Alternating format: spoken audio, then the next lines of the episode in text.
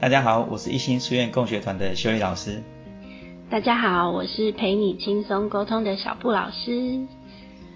我们修义老师今天到美国，算起来已经第几天了？第第四周了，我们现在是第四周，对，已经快要回来了。对，下礼拜就是最后一周课程，对。嗯。但我们要回过头来听听看，你说就是在呃之前的学习里面，关于六到十二岁这一段时间，那你在美国培训的这个部分，有没有学到什么东西是很值得跟我们分享的？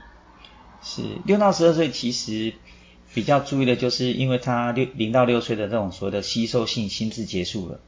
那吸收性心智上次我们讲过，它就是一个。反正你就是不管给他什么，他就吸收什么。不需要花力气就可以学起来的那种能力。没错没错，对对对，那是超能力啊！那个超能力结束了。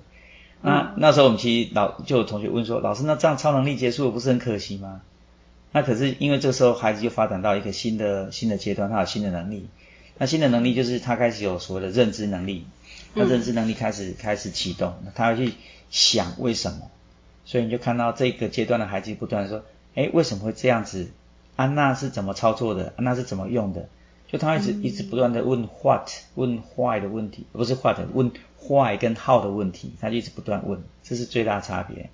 是。那这段时间还有另外一个，就是我们前面有所谓的学习敏感期，将会转换成一种敏感度的概念。那敏感度是，就是说孩子会内在，因为他有一种可能对事情的好奇、想望，他就会产生对他的。对某些事情会特别有敏感度，那这种敏感度就是他学习的动力的一个方向。这样啊，我们要注意这些点。然后如果他对什么东西特别敏感，对，就给他这些东西这样。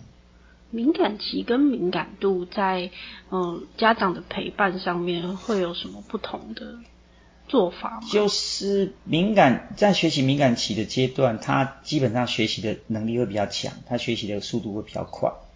那敏感度这边就是说，他不再像以前就完全吸收，但是因为他有这个敏感度，所以他会有学习的重心，然后他会想学这些东西，他就是偏，他有个偏好的概念这样子，就是我们讲偏食嘛。但是偏食以前我们都觉得说啊偏食不好，不要太偏食。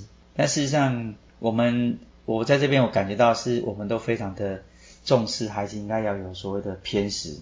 嗯，我们希望孩子对就是。你回到内心的需求，你想要学什么就学什么，这是最好的。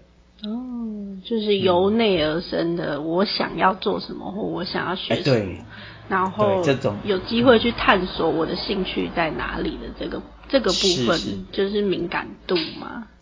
对对对，没有错。这时候如果他能够这种敏感度一直被满足的话，他就对自己的那种成就感跟自我价值，他就会更强。对，就是我们不要一直说啊这个不好了，那个不好，就是。当孩子想做的时候，就是鼓励他去做。那这时候呢，他就内在动机就越强，而且他对自己就越肯定，他就越在乎他自己，对，自我价值感就提升了。所以这个阶段我们比较像是提供者，就是一样是帮他准备好环境，然后准备好我们可以陪着他这样子的概念，去支持他想要学什么，想要做什么这样子的意思吗？没有错，但是不是只有这个学这个时期哦？基本上，呃，我们在任何时期，大人的角色都是支持的角色。嗯，我们不要下指导棋，这是我们一直被被教导的概念，就是我们不要下指导棋。而且我觉得这非常重要，就是如果孩子想要做这件事情，我们就提供环境，跟我们譬如观察到了，譬如这个孩子他对运动方面特别喜欢，那我们就在哎不经意的时候买个棒球回来啊，不经意的时候买个篮球回来啊。对，还可以邀请他一起。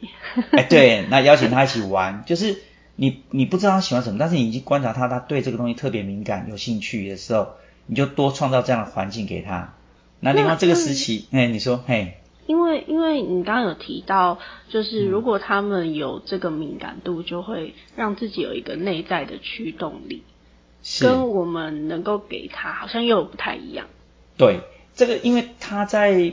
因为每个人都是不一样，我们讲说每个人在地球上出生就会有一个你内在的呃使命吧，你可能上辈子带来，或者是你可能有任何的状况，就是会有一个使命感。那这个使对一个天赋，那每个人其实都不一样。那这个孩子他到底喜欢什么？这时候我们只能透过观察，去发掘说他可能有这个倾向。那他这个这个敏感度比较强的时候，譬如他可能对有些孩子可能就一直整天画画，这时候你就提供多一点素材给他去画啊，不同的纸张啊，不同的笔啊，不同的这个材料让他去尝试。嗯，对对对，他就会继续的往这边去去进步。那这就是一个很好的方式，对。嗯，对啊，那这个阶段其实孩子就他就很有想象力，他就其实呃这时候他也喜欢讲故事，所以其实这个孩子在认知发展阶段呢，他这两个重点就非常非常的明显，他就会一直想象一些有的没有的，所以他对英雄也会特别崇拜，比如可能对一些像什么以前我们小时候看什么科学小飞侠、无敌铁金刚这些的，就会很喜欢看，因为他就是一种。好像他具有很大的能力，可以做很多事情，孩子对这个都很喜欢。对，在这个阶段最能想象就是我我以后要成为什么，是那个啊对对自信心爆棚的那种，是是 是，不太会被现实限制住的年纪。没错，这时候如果持续的，就是给孩子也，因为我们可能也会想说，哎呀不行，让孩子太自我膨胀。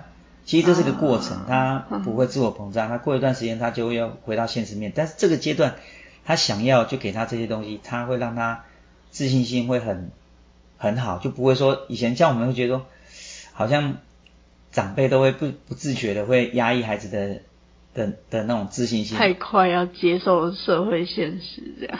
对 对对，就是孩子太太满太自满的时候就压一下，太太自满就压一下，但其实是。比较都会有阴影啦，在学习上，在面对自己上都会有阴影。对，那这个阶段如果孩子他就想要多一些，比如讲故事，他很喜欢听故事，那我们就多讲一些故事。那讲一些可能，譬如希腊神话，讲一些呃这个大野狼的故事，他就会很有想象力，他就马上就自己跳到故事里面去，去想象他是他是超人，他要打败大野狼之类的。是还很很能够做梦的年纪。是是是，这个时候做梦最好就。就是要让他一直做梦下去，这是最好的时候。对，我好像也记得，就是这个阶段、这个年纪的小孩啊，就是在成长阶段里面，我感觉好像父母算是可以相对轻松一些些，因为从呃学龄前还不太能够好好沟通，是。就还还不一定可以好好说人话的时候，然后是。进展到这个阶段的时候，其实是我觉得好像在亲子关系里面是最容易靠近，然后也比较亲密一些，然后孩子开始可以沟通的这个阶段，一直觉得这个阶段好像是最可爱的。没错，其实，在小学这个阶段，如果在蒙特梭利四大阶段来讲，这个阶段算是最稳定的时候，就是因为他，对，他前面零对零到六岁算是一个风暴期嘛，他从妈妈的肚子里面来到这个。这个充满这个物质的一个世世界里面，他其实会很多碰撞，比如走路会跌倒啦，或者是可能这个呃他在妈妈里面肚子里面是都是羊水嘛，都是很柔软的环境，很温暖的环境，可出来之后就有有你要自己呼吸啊，你要自己吃东西啊，这些对他来讲都是一种挑战。可是到六岁以后呢，他其实基本上这些能力都发展好了，所以他其实非常稳定，他就是。这时候就发展脑袋的认知能力，所以他是很好奇，什么都想问，什么都想学。嗯，所以只要我们提供一个好的环境的话，其实基本上父母亲这时候好像可以不用做太多事情。而且这个阶段比较像是他们已经能够克服那个自我中心，不再是以自己脑袋里面觉得是就是的那个概念在看事情的角度，面向也会变得比较多。是比较能够一起讨论，然后一起思考的这个年纪，比较可以讲道理的，就是好像对对对，就是可能他有什么事情，或者我们可以跟他说明一下为什么会这样子，然后可能刚刚做了什么事情啊，为什么不能这样做？所以也是培养 讲道理，就是这这个这个阶段，小孩父母可能会觉得啊，怎么开始会顶嘴了这种感觉。其实也是一体两面的概念。对，但是其实我觉得会顶嘴，其实大部分都是因为我们大人用的角度或者我们的价值观不一致，标准不一致，我们可能有内外标准。好，譬如可能也没有去理解。对，那孩子就会觉得说，你刚刚讲的不是这样的。譬如可能呃，客人来了，你可能说，我们啊，我们要有礼貌，然后可能你会叫小孩要做一些表现，可是他会觉得说这不是他要的东西，他的内在是抵抗的，他没办法去接受这样的一个说明。那大人如果用威权太多的话，那事实上就会变得感觉到孩子孩子都在顶嘴。那事实上这时候孩子是最真诚的时候，他是用他内心里面看到的真实世界跟我们在沟通。嗯，对。可是我们如果大人用了太多的我们在社会所谓的做人处事的道理，那种就是有点假面具的概念化。事实上，孩子就会觉得说，我我们好像很多东西标准不一致。是，就从这这个阶段再过渡到那个青少年期的时候，我觉得这个是怎么样去开始建构这个怎么说道理的这个方法，其实是蛮重要的。像你刚刚说，如果只是一直讲大道理，但是可能言言教是这样，但身教没有做到，可能也会孩子在这个阶段就已经看得出来了。没错，好骗。对啊，对啊，其实孩子很很简单，你他其实现在的认知能力在发展嘛，所以他学到的东西，比如你现在跟他讲，他就觉得是对的。可是如果我们自己做不到的话，会觉得说他自己内心里面就觉得很多冲突在里面。哎，那他慢慢可能就学到说，哦，原来我们做事情的标准是要可能因人而异，因地制宜。然后当然说我们因地制宜有些是对的，但是你必须告诉他说为什么是这样。为什么？那感觉这个这个阶段是很很好玩的诶。对，这个阶段其实孩子他就是很很对什么东西都想学，就很好奇，所以基本上在蒙特梭利他课程设计上，他基本上在这个小学阶段，他把国中的课程都给完了。嗯。对，连小学小学这个阶段，他已经可以算到像数学可以算到开根号。嗯。对，那甚至要算到二项式，他都已经在做了。对，这是。非常，就是我在接触这个课程的时候，我是觉得非常不可思议。所以这为什么他们可以在小学阶段把这个事情都做完？其实他就是利用他这个时间，对什么事情都好奇的时候，就是一直给，你就是不断的给，对，那孩子就是不断的吸收。对，可是这边要注意的一点就是，他给的方式又不像是我们，好像是我们我们台湾的教育也在给嘛，不断的给，可是那给好像我们就是用填塞的方式，就是。逼着你念这个，逼着你念那个。那我在这边看到的课程在引导上，他们比较是用一种让你觉得好玩，然后让你觉得有趣，然后他不断的跟你的生生活产生连结啊。比如说我们在介绍，比如说是你们有，比如我们在讲在这期间体验了些什么？对我们那天老师有做示范教学，他说，比如他就介绍那个植物，植物他他就不会拿课本上那种很死板的图画给你看植物啊。他就真的带着我们去花园，去去去花园去摘一棵植物，或者告诉你说这植物长怎么样啊？为什么植物是这样？然后然后甚至把花摘回来教室，然后跟我们解释说明说，哎，这花的结构是什么？啊，那这边是什么？然后什么这个要做什么功能的？然后甚至我们那时候有一个课程很有趣，他说想象一下啊，你看这个植物啊，它只要浇水它就能够活，野外的植物只要浇水就能够活，为什么？哦，那孩子就很有兴趣嘛，就但我们去，我们大家都知道是是光合作用嘛，但是那时候想，哎，那到底你要怎么解释这件事情？他说，你知道吗？啊，这个植物的叶子里面啊，其实是有个烘焙坊哦，烘焙工厂。哦。那我一听就想啊，烘焙工厂，这是什么东西啊？烘焙工厂。那老师就把那个，对，老师就拿一个图片给我们看，就把他有做个，他们有用那个手绘的一个图卡。很漂亮，然后就打开一看，你看哦，空气中有很多气体啊，他就把这个气体透过它的这个气孔啊带进来啊，这就是二氧化碳。它从根部呢，它就画一个很像升降梯、很像电梯的概念，说水呢就从根部送上来啊，送到叶子这边来，所以叶子呢就有两个材料，一个是水啊，一个是二氧化碳。那这两个东西呢，它都是由原子构成的。你看国小阶段就讲到原子啊，你看是原子构成的哦。然后这边我们就会把原子给拆开啊，在这边有个搅拌器，我们就把拆开 混拌在一起。混拌完之后呢，我们就送到烤箱里面去烤。那这烤箱是什么呢？那烤箱就是太阳光，我们用烤阳光的能量来当成烤箱。那烤出来呢，就是我们的我们讲淀粉嘛。那烤出来就是个面包，这面包是植物的面包，就是我们用的我们吃的像淀粉之类的东西。然后呢，它再透过电梯送到它的全呃植物的全身各部分去。提供各部分的养分，哦，它就有饭吃了，对，好酷哦 整个介绍就很有画面，对，那也很有想象力，那孩子就心里就会想，哇，这原来这植物的叶片里面有一个工厂在工作，然后这个释放出来了。他还讲哦，这释放出来我们会有一些用不到的的这个材料就丢出来，那就是我们的氧气。所以孩子的脑袋里面就很有画面，而且这东西就是拟真。其实在这个阶段，孩子慢慢在养他的所谓的抽象能力。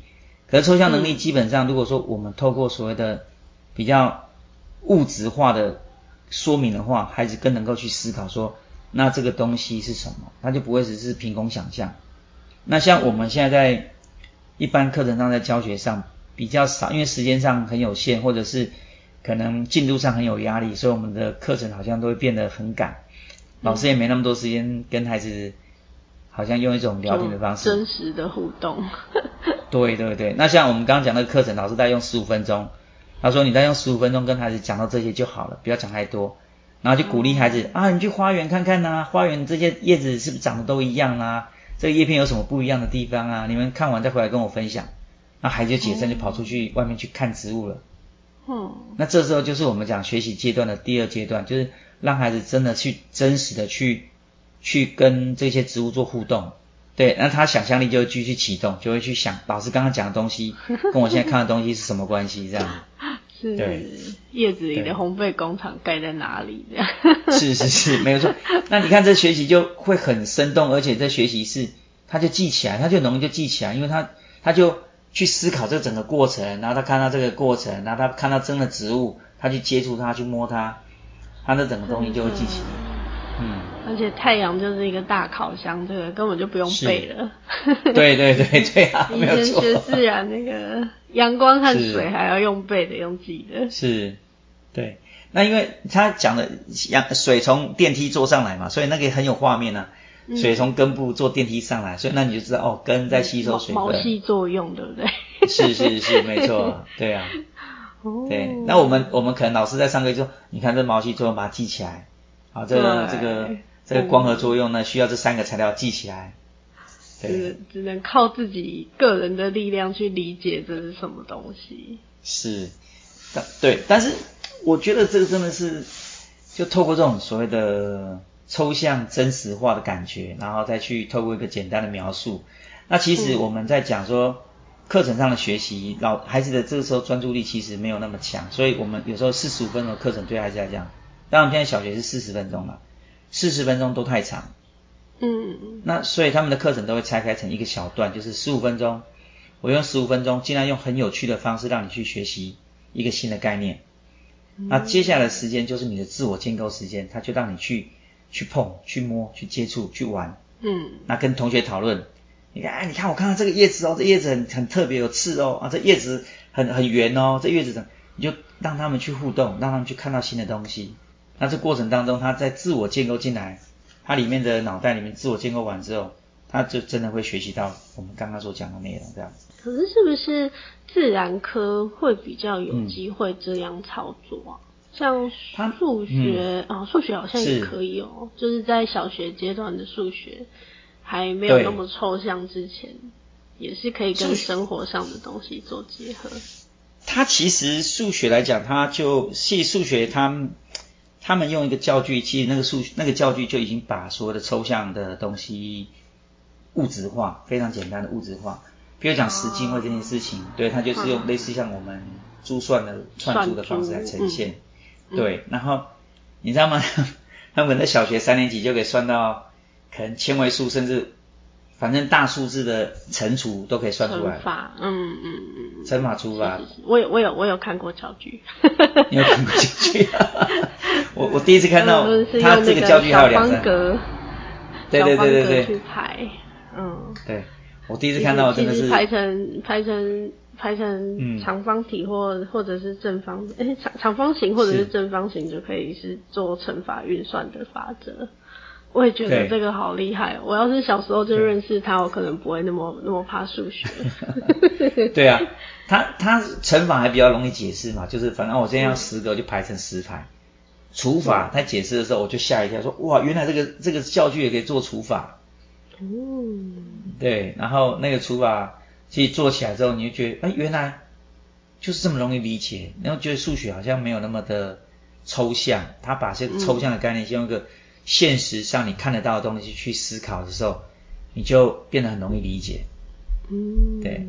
那像文字也是一样啊，语文他在学习在国小这个阶段，他有语语文的教具。像英文的话，他就会有一些，他其实带着孩子从文法，我们在讲文法的时候，他会带着孩子去看到那个结构上的 pattern。我们讲 pattern，pattern 其实就是数学概念哦。我们讲说，像我们看到很多的花样啊，在自然界中很多不断的重复的花样，这些其实是数学脑在处理的。逻辑的。逻辑的部分，对对对。那他们比较是，他们把它的名字叫做数学心智啊，就是数学的。对，因为其数学是一个很重要的工具，在脑袋里面，我们所有的处理事情上，基本上都需要数学。譬如说，哎，这个房子有多宽，这是数学嘛？嗯。哦，对，那那那他讲到这个文字的部分，语文部分，在这边他就文法部分，他就带进数学的概念。那譬如一个句子里面有主词、有动词、有受词、有形容词这些东西，那它每个每个词性，它用一个用一个用一个图形来代表啊，譬如正方形，譬如圆形，或者是小小圆点，或者是什么它来取代。然后就哦，这是名词，所以啊，它是它是用什么东西放上去？它放，当你放放上去之后，孩子一看就哦，原来这个词这个句子它是由几个方块构成的啊，几个不同的形状构成的。好，下个句子来了。哎原来这个句子也是用这几个方块构成，而且排列顺序是大致相同。哎，他脑袋里面就开始有画面，说哦，原来我们在讲一个句子的时候，是可以用一个有形象的东西去取代它，然后你讲出来的东西就会变得有有画面。对，哦，嗯，用形状来是。理解，很像公式的概念。对对对，再用公式带他们去看见我们怎么样套用的意思吗？对，因为其实，在我们其实孩子很容易找到那个我们讲说孩，我们之前讲说孩子的呃属性里面有个秩序感嘛，对，因为那个秩序感就是建立在脑袋里面的一个罗盘，他利用秩序感去认识这个世界。嗯，那当你看到这个语言也是有秩序感的时候，它自然而然就会连接起来，可以自己去连接那个因果关系。对对对，它就连接起来，所以这东西就是感觉上，我记得曾经有个朋友跟我讲说。他说：“小孩子越小学国字越好。其实以前中国古时候学千字文可能很早就学了。他说为什么越早学越好？他说他讲刚才因为我们的象形文字啊，里面有有声音、有形状，有有图形嘛，有这个有些代表的这个呃，不管是我们看到的地表上的一个形状，比如木头、火、水啊这些形象的东西。然后还在写字的时候呢，在学习文字的时候呢。”其实脑袋的连接，它就同时连接了语言的能力，与连接了图形的能力，连接了这个书写的能力，它就会做很多的串联。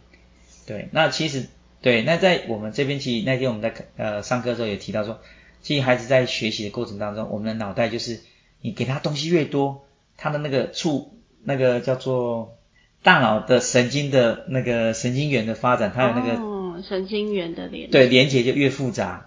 那你越复杂的时候，它就会慢慢，因为你一直连接的时候，它就产生这个高速通路、高速公路的概念，就是你大脑里面产生一种白一种呃比较强的通路出现。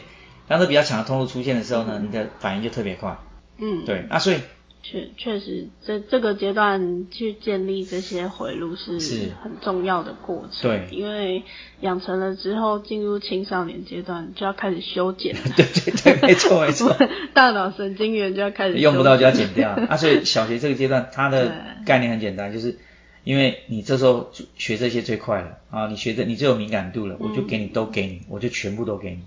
而且孩子基本上因为他好奇心很强，他基本上是来者不拒的接受。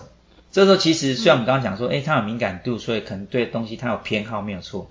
可是他偏好之外呢，这时候因为他有团体动力嘛，因为他这时候会喜欢跟同学在一起，会喜欢跟朋友在一起。可是利用这种团体动力的时候，你还可以再给他一些别的东西。哎，他们就喜欢在一起工作。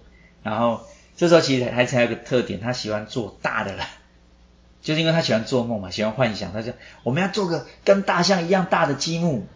哦，可能要拿，哦，对，他就喜欢做很大，所以就很有机会合作。对对对，啊，这时候我们不要想到，不要泼那那个水说，哎呀，这个很难，你不要做了，这个这样占空间没有地方摆，哦，就给他去试试看，然后这时候他就会去，因为我觉得那就是一个没有去扼杀孩子的想象力的一个最简单的方法。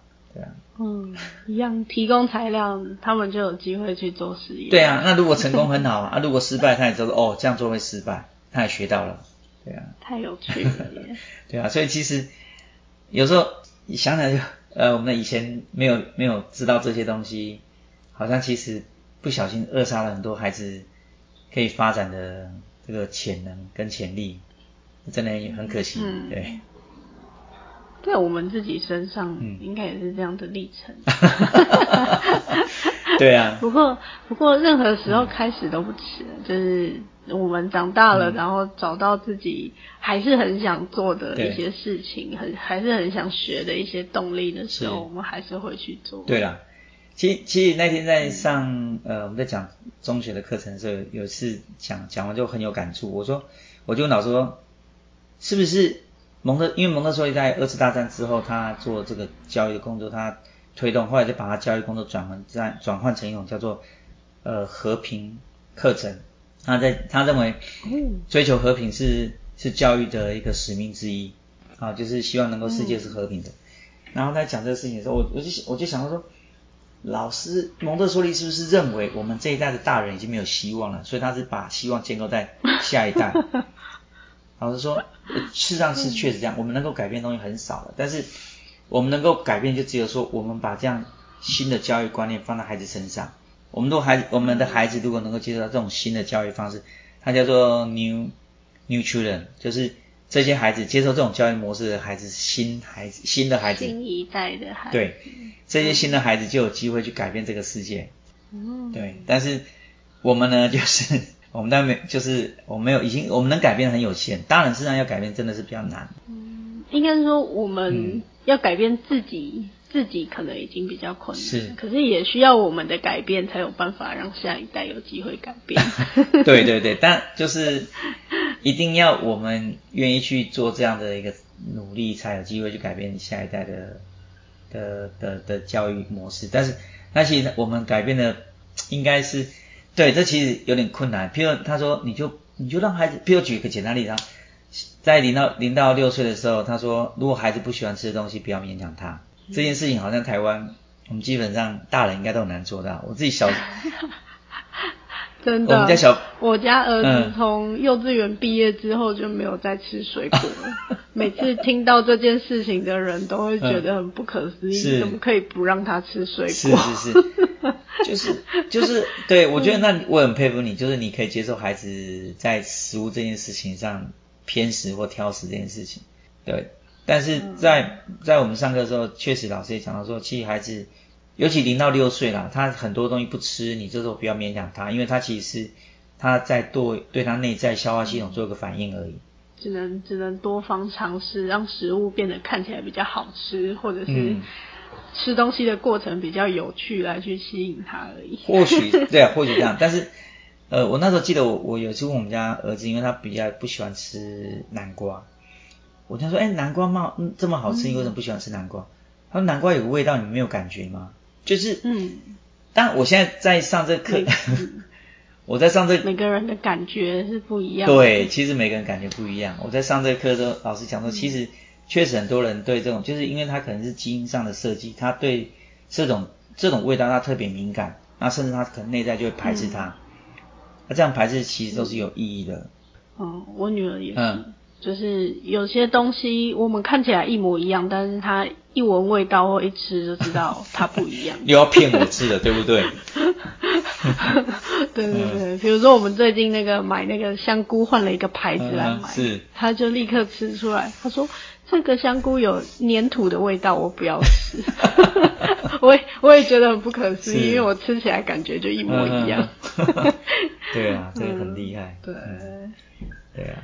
这是有趣的地方。是，嗯，OK。不过，不过也就这个阶段的孩子可以看见这些可爱的，是本能吧？这个，对这个，再再再再长更大一点，这些就会慢慢的消失了。对，这个阶段的孩子，其实他就是一个我们讲呃，就是最像野人的阶段，因为他最真诚、最直接，然后他也没有掩饰，所以他就是还没有社会化。对，还没有社会化。对。